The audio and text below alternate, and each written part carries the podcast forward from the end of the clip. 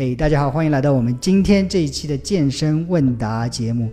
那这一期问答呢，我稍微做的特殊一点，因为有一个朋友向我在微信里提问有一个问题，我觉得他的问题呢蛮有点代表性的啊、所以我就想做一个今天一个 live 的这样一个呃健身问答。啊，今天向我提问的这个啊朋友呢，叫他的名字叫做 Michelle。啊，现在 Michelle，我们你已经接通，我们已经在录音啊。你有什么问题的话，我们就直接来一个 live 的问答，好吗？好，好，你你就把你昨天向我提问的问题啊、来告诉我们的听众，就像相当于我们对话一样了，好吗？我们直接你问我好的嗯，嗯，首先，首先我要先表个白，因为你让我低迷的肾上腺素久违的上升了，我现在很激动，我我也我也很激动，我超级感谢张小龙和他的团队发明了微信，我现在好开心哦。我我也很激动。其实，呃，跟用户这样直接，今天没有面对面啊，就直接对话的这样一个机会，其实也是让我最开心的这样一个机会。但是因为条件的限制，我平时做这样子的直接问答的不多啊，也非常高兴今天能够跟你做这样一期 live 的问答。嗯，虽然没有视频，但是我还是为了你涂了口红。好，老师，那我现在可以先说一下我的情况吗？嗯就是我，嗯、上周六的时候测出来，我甲状腺的 T 三、T 四指标是偏低，然后胆固醇有点偏低，白细胞是处于正常值的最低值，红细胞呢，嗯、偏低零点零几。然后呢，因为我之前就是确实是有一点极端减肥了，我就是早上是吃呃蛋白质和，听得清吗？啊、听得清很清楚。啊，蛋白质或或者是那个主食我都是吃的，然后坚果什么的。但是从中午开始，我就只是果蔬汁，嗯就是蔬菜汁或者是加水果这样，一直到晚上。然后运动量呢，我一直都是，呃，早上空腹椭圆机三十分钟，因为我有那个腰间盘突出，我就是去年查出来是第五节腰椎突出了，嗯。然后我经过了理疗，现在才慢慢恢复运动的。然后晚上的话，我会做一些俯卧撑，然后再做四十分钟的这个椭圆机的有氧运动。我运动一一直是这样子的，保持着。嗯。然后就是，呃，我就可能是因为呃热量缺口太大吧，我三月份那个 姨妈也没有来，但是四月份是正常的，就是我也不太不太了解我的身体到底是怎么想的，嗯然后呃。然后我现在就是因为医生这么说了嘛，我就开始恢复正常饮食了。我想我的饮食就是早上就是牛奶，然后坚果、杂粮或者是全麦吐司，然后中间加一餐，比如说一个苹果或者是一点蔬菜。然后中午的话，我是粗粮加细粮，然后肉、蔬菜啊、鱼虾，反正什么烧什么吃什么。嗯然后下午再加餐一个苹果，但是我晚上呢，我就是呃吃一点燕麦片或者一点蔬菜，嗯因为我其实就是哪怕我减肥之前长期我都是不吃晚餐的嗯啊、然后我但是我现在就发现我一个问题就是。嗯，首先我不确定，我有几个问题，我总结了一下。首先，我不确定我这样的饮食能否使我医生让我三个月以后去复查，能否使我的这个 T 三 T 四甲状腺回升，嗯是一个。然后第二个是我现在这样吃，再加上这个运动，其实这个运动量我我自己不觉得算很小。嗯然后，但是我发现我就是恢复饮食以后，我再复胖了。嗯然后，因为我之前不管怎么说，就是女生嘛，总是想减瘦好看一点。嗯然后，而且你已经见过自己就是更瘦、更好看的样子，然后现在就是，呃，就涨涨涨涨，我就不知道什么时候涨停啊，我很很焦虑啊。然后，然后第三个是我现在很迷茫，就是因为我要感觉到我要重新，我之前觉得是自己是错误的了，这个减脂的方式。当然，我之前减的只是重啊，现在我是真的想减脂了，就洗心革面。但是呢，我就不知道该怎么样，我很我特别迷茫，因为我的体重现在就是这样，正常吃都是在胖的。然后还有就是关于基础代谢受损，还有如何判断它正常了。这个东西我不太明白。我知道，就看很多都是提怎么提高，那怎么样叫判断它正常了？我我是有点不太明白。然后我现在基本上就这四个问题。四个问题已经是呃不少的问题，而且是都是非常有呃深度的这样一个问题。那个我这边，因为你你你微信给我截了一张图，你的身体的一些参数啊，呃，反正啊不介意我透露一些你的体重啊、BMI 这些吗？不不介意不介意。那个你的体重是四十七公斤，四十七点四公斤，对吧？然后 BMI 是十八点五，按照道理我应该是可以反推出你的身高，但是我猜你的身高应该是挺高的，大概在一米六五、一米七左右。嗯，并没有。但是我是我是霍比特人，我一六零。一六零，但是但是那那为什么我这么说呢？因为你的 BMI 十八点五，呃，不高的。嗯。对不对？已经 BMI 告诉我你是属于。偏瘦的了，已经是，而且体重四十七点四公斤，不重的。嗯，对于很呃很多女生来说，这个应该是可能很多人的理想体重了吧？啊，一般来说，对于女生的所谓的理想体重啊，就是标准体重啊。但是标准体并不等于理想体重，很多人的理想体重都要比标准体重要再低一点，特别是对于女生的话。一般来说，女生的话应该是身高减掉一百十左右。差不多就是自己的理想体重了。如果你是一六零减掉一百是你差不多五十五十公斤，应该是你的标准体重，对吧？而而你现在是四十七点四公斤，已经属于比那种所谓的标准体重还要低偏低一点。然后再加上你的 BMI 也不高，十八点五，所以，从这些数字我大概已经能够判断出来，你你已经属于挺瘦的人了。我我就不知道你这个体重四十七点四，这个属于减？你现在认为怎么样？自己在四十七点四是胖呢还是瘦呢？这不是就是你可以忽略这个我的胖瘦的问题，就是这个是每个人每个人眼里的美都不一样嘛，对不对，老师？就是 是的，但但但是但是但是你知道，我们追求的体型美跟我们身体所认为的健康这是两回事情。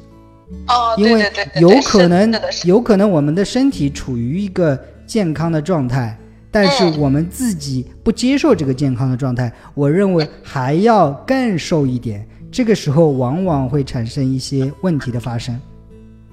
嗯，对，对吧？那当然，我不是说，呃，每个人都有选择自己体型的这样体型体重的这样一种一种权利。啊，但是有的时候也要尊重有一些规则，比如说你的身高在这里，那你决定了你的体重大致应该在什么范围。如果说你已经到了那个范围，你一定要在这个范围上还要再低一点，很多时候就会给产身体产生一种压力，这个带来的压力可能是包括代谢的损伤，或者是其他的一些问题。嗯，OK，所以所以首 首先一点就是说，我们有一些东西是要看一些客观的东西，而不是我们自己想要怎样怎样。你的身高，你的呃，决定了差不多你的体重应该在这个范围之内，而你现在已经非常接近了。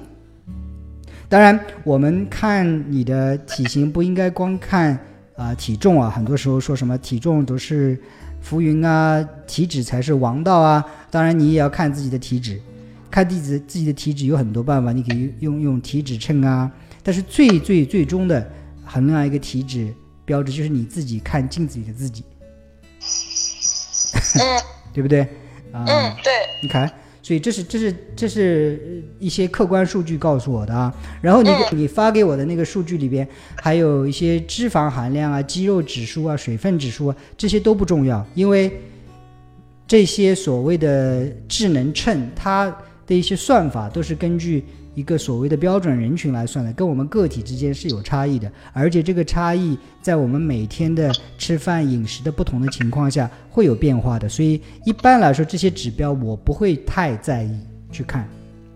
哦，懂了。我不会去看这些太在乎哦，脂肪多少多少，呃，对。但是我会，如果说你用同一个秤、同一个条件下去测量的话，我可能会去看变化趋势是什么。特别是一个水的水分的指数，很多时候能够告诉我们身体是不是缺乏缺乏水分。嗯好吧，这是这是另外一些参数，另外最后一些参数是所谓的基础啊、呃消耗能耗、活动能耗，我更加不会太在意。为什么？因为这些都是估算出来的，不是很精确的出来的。嗯说白了，没有人知道你的基础消耗是多少，也没有人精确的能够知道活动的能耗是多少。我不管是多么智能的体重秤、体脂秤，多么智能的什么手机设备、什么可穿戴设备，没有人能够知道。像我自己，我就不知道我的基础代谢率是多少，我也不知道我每天活动消耗是多少。我会看我体重在一段时间之内的变化，比如说我会每天测量体重，我会经常看镜子里的我自己。如果说我的体重在朝着增长的方向在发展，那我知道我可能呃摄入的热量略微超过了我消耗的热量。OK，如果说、我现在就会很开心，因为现在我说实话我已经到了怎么吃都很难吃胖的状态，所以我现在很希望长一些体重。OK，但是对于很多的人，如果他的目标是想减重或者减脂的话，不要去太纠结说我吃了多少热量，这个消耗了多少热量，因为那些都不准，嗯对吧？但是你去看一个指标，那最重要的一个指标就是体重或者是体脂。如果说那些指标正在朝着你想要的那个方向慢慢在变化，那就说明你做的不错，做了做的很正确。哦 OK，呃，对于你来说，你现在的目标未必是减重，也未必是增重。其实你现在的目标好像是想恢复你的身体的一种状态，对吧？对，然后在不变胖的情况下恢复。在不变胖的情况下，那如果说变不变胖，啊、两个指标，一个是体重，一个是体脂，也就是说，你如果当然很，我我同意体脂是一个非常好的指标，但是体脂呢会随着很多呃情况的变化会发生一些变化，并不一定完全准确。但是我觉得体重是一个不错的指标，并不一定是最好的指标。可以，你如果不想变胖的话，你就啊、呃坚持每天在同一个条件下测量自己的体重。比如说，我一般是在早上起来上过厕所，在喝水、吃饭之前，穿同样多的衣服来测量我的体重，这样告诉我我大概是个什么范围之内。一般来说，这样测的话，呃，比较准确，而且你会坚持一段时间，同等条件测量看趋势。而且女生还有一个特别特殊的地方，就是啊、呃女生有生理期。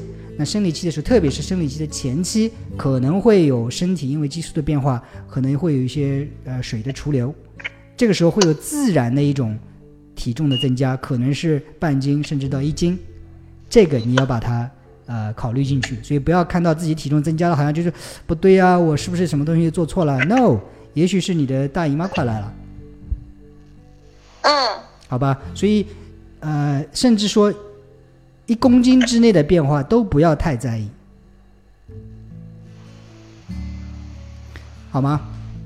哦，听到了，看，懂了。然后你的现在你当前最主要的问题，呃，我你刚才说有四个，我都已经记不清了，但是最当前的主要问题就是是想恢复你的 T 三 T 四，在不变胖的情况下，对吧？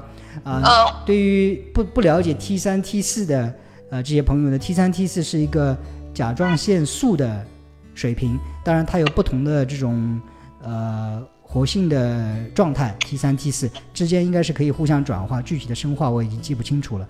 它是作为衡量我们甲状腺功能的呃甲状腺素水平的这样一种指标。很多时候我们说呃基础代谢，但是对于调控基础代谢，甲状腺素应该是非常重要的一个激素啊、我们有的时候甲状腺甲亢的人，过于功能过分亢进，这些人很容易变瘦，吃不胖，多汗。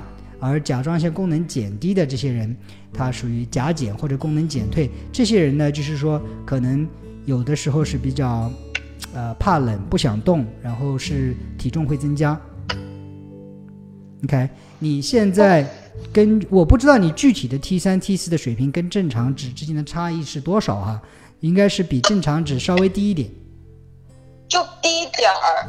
低一点儿，对吧？其实呃不用太在意，但是我觉得把这个呃 T 三 T 四看作是你的身体给你自己的一个黄牌警告。对对对对对，特别对。因为为什么身体会出现这样子的情况？特别是你前一段时间啊、你做伴娘之后，然后又 又暴饮暴食，好丢人。又又又胖回去，又特别急切的想减下来，所以用了一些略为激激进的一些方法，比如说就是饮食量控制的很少很少。身体是一个很聪明的机器，对不对？身体跟我们脑子里想要的东西，它并不是完全一致的，因为身体它有自己的脑子，你知道吗？身体的脑子它的最主要的目的就是一个，呃，其实对于女生的话是两个，第一，维持你的生存。第二，嗯就是帮助我们人类完成生殖、繁衍下一代。OK，那我先讲第一个，生存是什么？因为人体是很不情愿减肥的，你这一点要知道。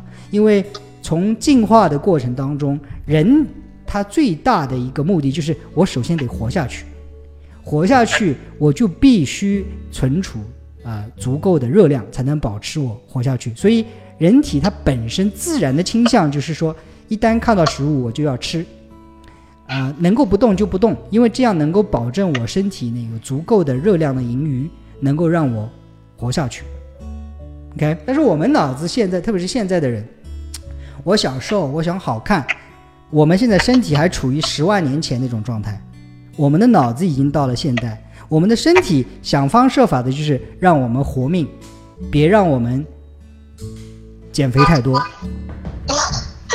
嗯 OK，所以你我估计你的身体现在出现这种情况，你的呃这个摄入的热量可能太低，营养太低，这个时候你的身体说不行了，我我怎么吃的这么少，然后每天还在运动，那我现在应该怎么办？我应该想方设法降低我的热量的消耗。怎样降低热量消耗？身体一说，哎呀，你看我每天都要一能量都用到哪里去了？他要弄椭圆机，他每天还要走那么多路，他每天还要做那么多事情，那这个我没办法，他强迫要做，那我能怎么办？我就降低一下他的基础代谢率吧。什么是基础代谢率？就是在你一动都不动，在睡觉的时候，你的呼吸、你的心跳、你的肌肉保持你的体温所消耗的热量，你的肠子的蠕动所消耗的热量，你的免疫系统帮助你要去抵抗疾病所需要的热量，所以那些功能就会被身体慢慢慢慢压制一点，少消耗一点热量。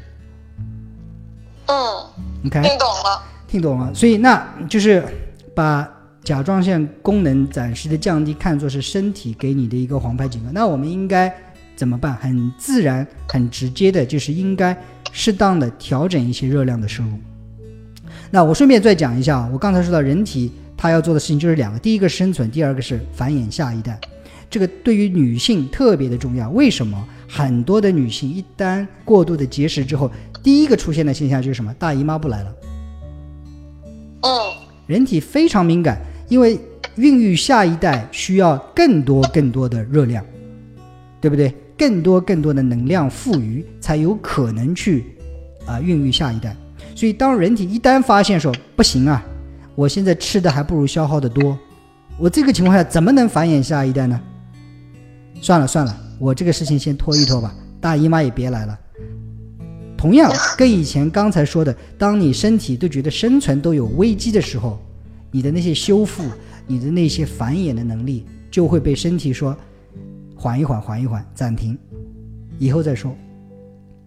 很多人如果说过度节食之后，慢慢又开始恢复一定的饮食，那身体觉得，嗯，我现在粮草又丰富了，热量又盈余了，嗯，我这个时候现在可以考虑大姨妈再回来，再有可能繁衍下一代。OK，所以大姨妈不来 也是身体告诉你，嗯，你的可能是热量缺口有点过快或者过大了。嗯，OK。所以这个信号是非常非常的明确。但你的第二个问题是怎样在恢复你的基础代谢或者甲状腺功能的情况下，又不至于增重太多，对吧？嗯，那这个时候就是，呃，首先你必须吃的热量要多一点。当然，热量的来源有很多种。那我们大的来说有，呃，碳水、碳水里边又分简单碳水、复杂碳水，然后 有蛋白质、有脂肪，这些都是呃宏观营养素，这些都是热量的来源。OK，那如果说你想补充热量，但是又不想增重太多的话，我的建议是，呃，我会首先从呃补充优质的蛋白质，还有补充优质的脂肪来入手。哦，这样是吧？啊、当然，如果你想最快的提高代谢水平，那最快的就是补充碳水化合物，那个是最快的。但是因为你有点担心，就是嗯增重太多，其实有的时候增重，比如说一公斤之内的增重，这个都不是太大的问题，因为这个时候增重可能是你肌肉里补充你所以前可能消耗太多的这个肌肉糖原，嗯。啊，这个时候是让你肌肉稍微饱满一点点，这个未必是坏事情，所以我会建议啊、你要想维持基础代谢率的话，可以啊、多吃一点鸡蛋，哦，鸡蛋。对吧？就是鸡蛋是一个呃升糖升糖指数不高、饱腹感很强、营养也很丰富的这样一个食物，而且又不贵，性价比很高。嗯我会再建议你，如果有呃方便的话，多吃一点三文鱼。哦，三文鱼。三文鱼的蛋白质很丰富，然后里边的脂肪，呃，有很多的不饱和脂肪酸，特别是 omega 三脂肪酸，这个对于，呃，不管是男生女生都是非常好的一种脂肪，嗯。好吗？然后呃，可以吃一点，多吃一点坚果，比如说生的巴旦木，啊、生的巴西坚果，这些都是非常不错的补充热量的这种食物，而且是非常高的营养。嗯。好吧，啊、然后它有一个好处呢，就是不会给你带来啊、血糖的波动太大，因为这些都是属于低升糖指数的食物。嗯。另外我呀，我可以提一下问吗？呃，呃，呃就是你这个鸡蛋的话，对于这个蛋黄不是很多，就是胆固醇的问题嘛？对胆胆固醇的问题，其实美国呃我记不清是哪个机构了，应该是 FDA 还是美国运动呃是营养协会啊，在多年前就提出了。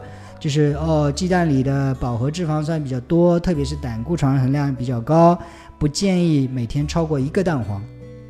嗯但是最新的也是同样这个机构，它的建议是说，哎呀，其实那些人体的那些血脂里边的胆固醇啊，大部分都是自己合成的，只有百分之十不到是通过食物吸收的，多吃一两个蛋黄根本没什么影响。所以现在最新的建议已经不再建议控制蛋黄数量了。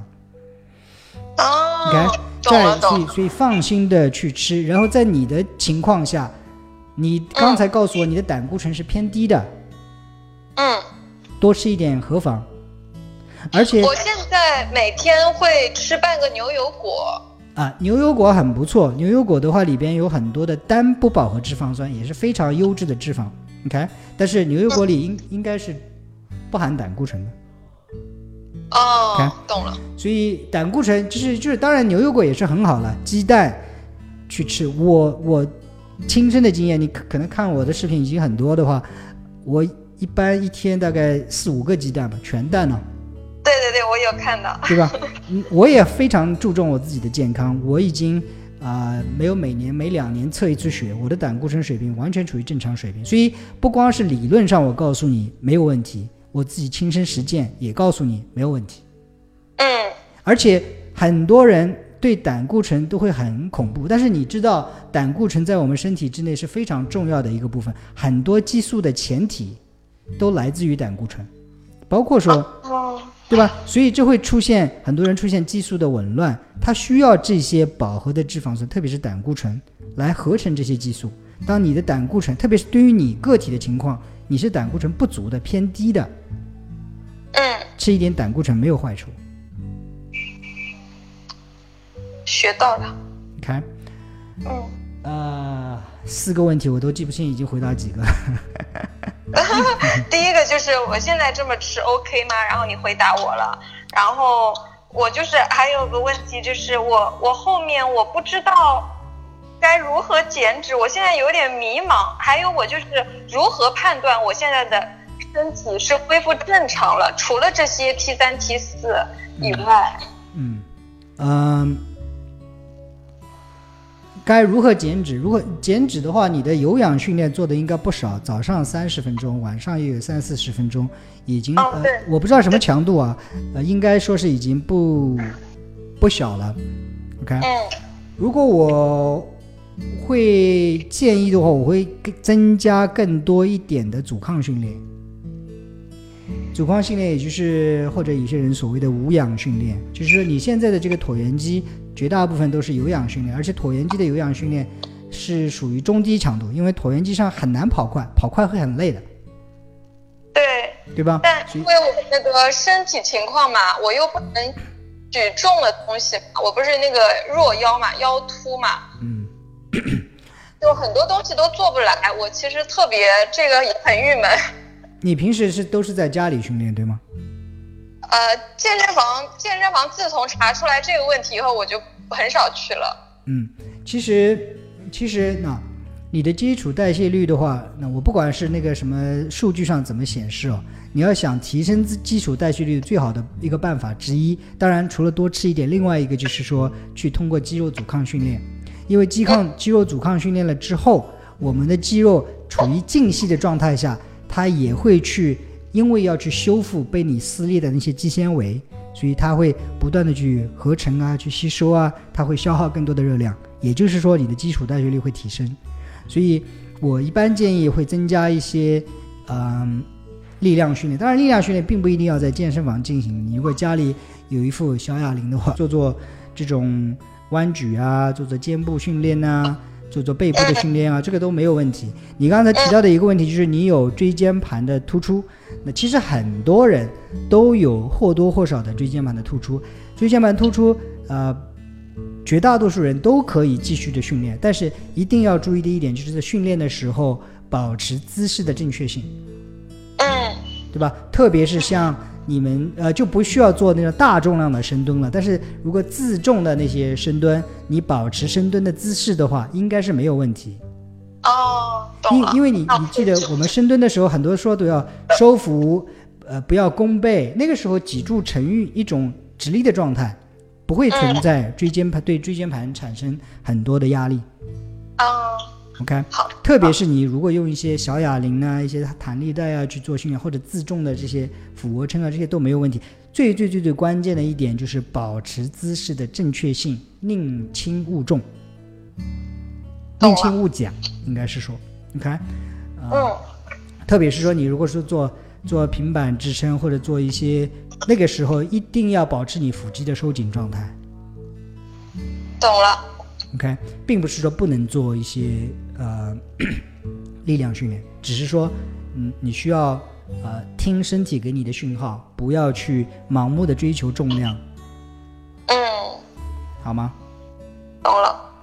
然后呃，到底这个是不是减脂的话，其实我我我我看的话，就是现在从这个参数上，当然我不知道形态到底怎么样，参数上应该是没有什么太大问题。即使你的体重上升一公斤，也不要太在意，这是正常现象。嗯 OK，嗯，然后听按医生说的，过一段时间之后再去看看是不是有所有所提升。哦，还有就是关于基础代谢，就是恢复正常嘛。我们自己判断的话，是不是就是，嗯、当我恢复正常饮食以后，就像您说的，我刚刚听到的，就是体重基本上波动不大了，那基本上就是正常了，可以这么理解吗？嗯，基础代谢率，如果说你现在这个状态上要恢复的话，可能会增加一公斤左右啊，我只是说可能。然后一个就是说，基础代谢率你自己应该身体有感觉的，比如说你这段时间内，如果是总觉得别人觉得 OK 的情况下，你总觉得很冷，就是嗯有可能啊代谢率偏低。而基础代谢率当你高的时候，你坐在那里，你都这种马上现在已经是快夏天了，你就觉得啊、有点身体暖暖的，有点想出汗的这种感觉，你你能感受到的。然后你的精神状态会很好，这个时候你可能感受到的更多一点。哦，懂了。嗯，啊，最后这一切，我觉得最重要的一点就是要要听身体给我们的信号，要听身体到底是个什么感受对，太对了。啊。最重要的一点就是，我们想要的事情未必是我们身体想要的，对，好吗？嗯，然后，嗯，最后一个建议就是说，其实这些都是健身过程当中我们早晚会遇到的一些问题啊、嗯不要把健身作为一个单纯的就是追求低体脂或者是大肌肉的这样一种过程，把健身作为一个了解我们身体的窗口。我们通过健身了解我们身体是怎样一种机制，我们呃饮食应该去怎么做，我们是怎样跟自己的身体达到一个和谐的状态，让身体啊、能够去支持我们做我们自己想做的事情，让我们开心，对，好吗？谢麦克老师。啊、还有什么问题吗？呃，没有了，你我已经听得很明白了，你都说得很清楚了。行，那如果后续过几个星期如果有什么问题的话，你还可以再来问我，好吗？好的，好的，好的，谢谢老师。行，也谢谢你。我今天也是希望通过我们这一次对话，呃，对于很多跟你有类似的问题，或者以后可能出现这样问题的朋友呢，就是有一点点帮助。最后，我们都应该是我们自己的医生，都应该是我们自己的教练。对，好，那今天我们这个呃问答我们就做到这里喽。哦，好，好，呃，谢谢观看这个节目、收听这个节目的朋友，啊、希望这期节目对你有帮助。啊、如果说你们喜欢这种形式的话，我以后考虑是不是每周做一期 这样子的 live 的实力的问答节目，好吗？